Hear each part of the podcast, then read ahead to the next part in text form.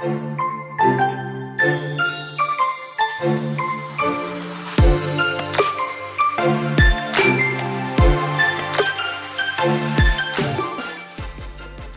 hola, bienvenida a The Wedding Chat Season 3, episodio número 10.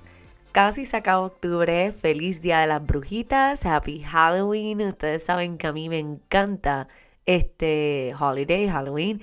Y estoy media triste porque no pude decorar este año de Halloween la casa, a pesar de que compré varias cosas, pero la construcción no me lo ha permitido, así que ya será para el año que viene. Hoy estaremos hablando sobre las tendencias para el 2022. Así que si te casas el año que viene, sigue escuchando para que cojas ideas.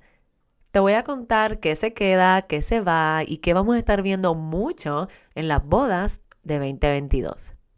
Hay unas que me encantan y estoy loca por hacer.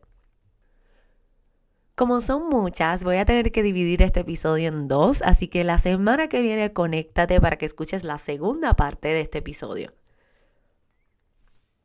Pero vamos a comenzar con las primeras 10.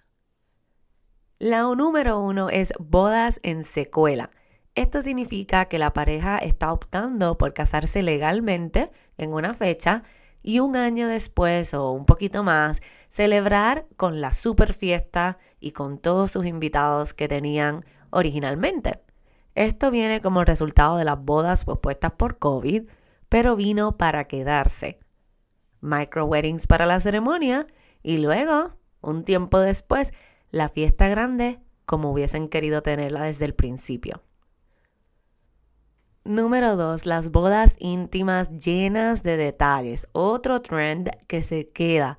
Muchas parejas han visto la realidad de que una boda pequeña con solo tu familia inmediata es más que suficiente. Así que, ¿por qué no? Especialmente si quieres evitar todo el estrés de una fiesta grande. Además de que te da la opción de incluir más detalles y más personalización en tu boda.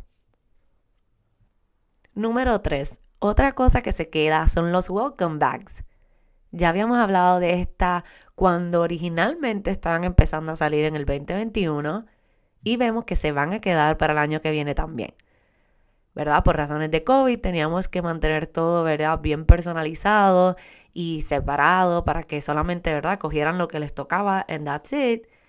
Y ahora se va a quedar eh, tanto como bolsitas o cajas personalizadas con todo lo necesario para ese día de la boda que tus invitados así lo tengan. A mí me encanta porque como los unboxing están como tan de moda, a cada invitado le encantará abrir un regalito el día de tu boda. Y ahí le ponen desde todo, desde hand sanitizer, mascarilla, todo lo que necesiten para ese día para mantenerse protegidos, ¿verdad? Como también los regalitos de una vez, a veces hasta mini cakes o cupcakes eh, si no van a cortar el bizcocho debido a COVID. La próxima es las bodas eco-friendly. Cada vez son más los novios, ¿verdad? Con una gran conciencia ambiental. Así que quieren mantener su boda también con esa misma conciencia. Esto significa nada de vasos plásticos ni sorbetos plásticos. Las invitaciones tal vez las envían online para no gastar papel. Y todo lo que escogen, tanto como regalito o durante la boda, ¿verdad? Los signs, etcétera, todo es reusable. A veces hasta parte de la decoración es reusable y le dicen al decorador que prefieren utilizar flores, ¿verdad? Artificiales que ellos puedan reusar en alguna otra boda luego de la de ellos. La idea es que sea lo más ecoamigable posible. Y esta próxima es una de mis favoritas y de esas que estoy, mira, loca por hacer. Y es que repartamos cócteles antes de la ceremonia, no solo durante la hora del cóctel luego de. Esta me fascina y les cuento por qué, ¿verdad? Usualmente los invitados tienen que esperar entre 30 a 45 minutos para que la, la, ceremonia comience. Así que, ¿qué mejor manera para mantenerlos entretenidos y tranquilos que brindarles uno o dos cócteles mientras esperan? especialmente si tu boda es al aire libre y es algo bien refrescante como una piña colada o algo así, a los invitados les va a encantar, los va a mantener, mira, eh, refrescados y a la misma vez entretenidos.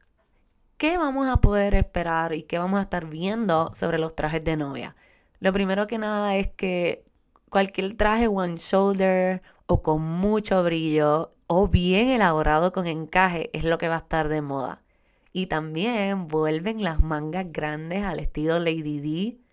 Así que vamos a estar viendo trajes con mucha elaboración. Y si son simples, hay algo, ¿verdad?, que tiene un statement piece, ya sea que tiene un lazo grande en la espalda, unas mangas espectaculares.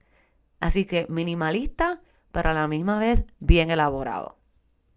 Y siguiendo esa línea, en maquillaje peinado para la novia, vamos a estar viendo que las novias van a estar cogiendo un lipstick, ¿verdad? Un color de lipstick un poco más bold, más llamativo, como un rojo, algo así bien bright. Y que para su cara tal vez van a escoger un poco más natural, pero el ojo es lo que va a llamar la atención. En el cabello tenemos que las coronas de flores van a seguir de moda y cada vez se ponen un poco más grandes, al igual que las trenzas y las ondas tipo de playa.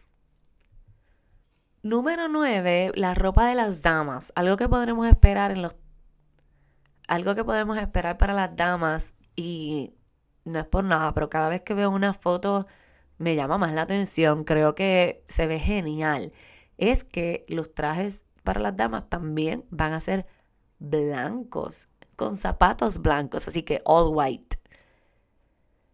Obviamente es un statement bien um, llamativo, eh, es algo bien poco usual, pero si la novia quiere que todas sus chicas estén de blanco, pues de blanco es. Y la verdad es que se ven espectaculares.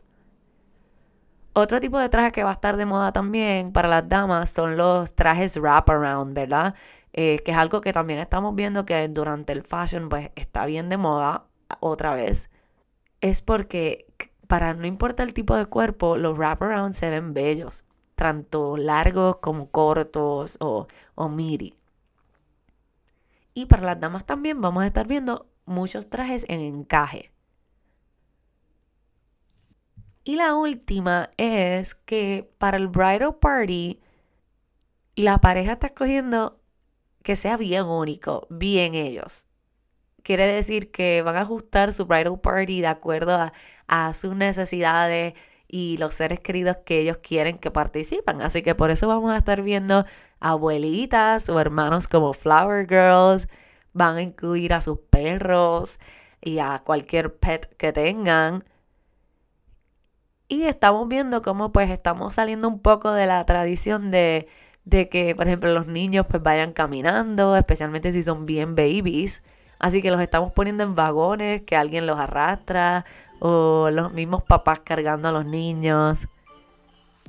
Así que un bridal party bien único, bien ustedes, bien particular a quienes ustedes, ¿verdad? Les encantaría que fuesen parte de ese bridal party.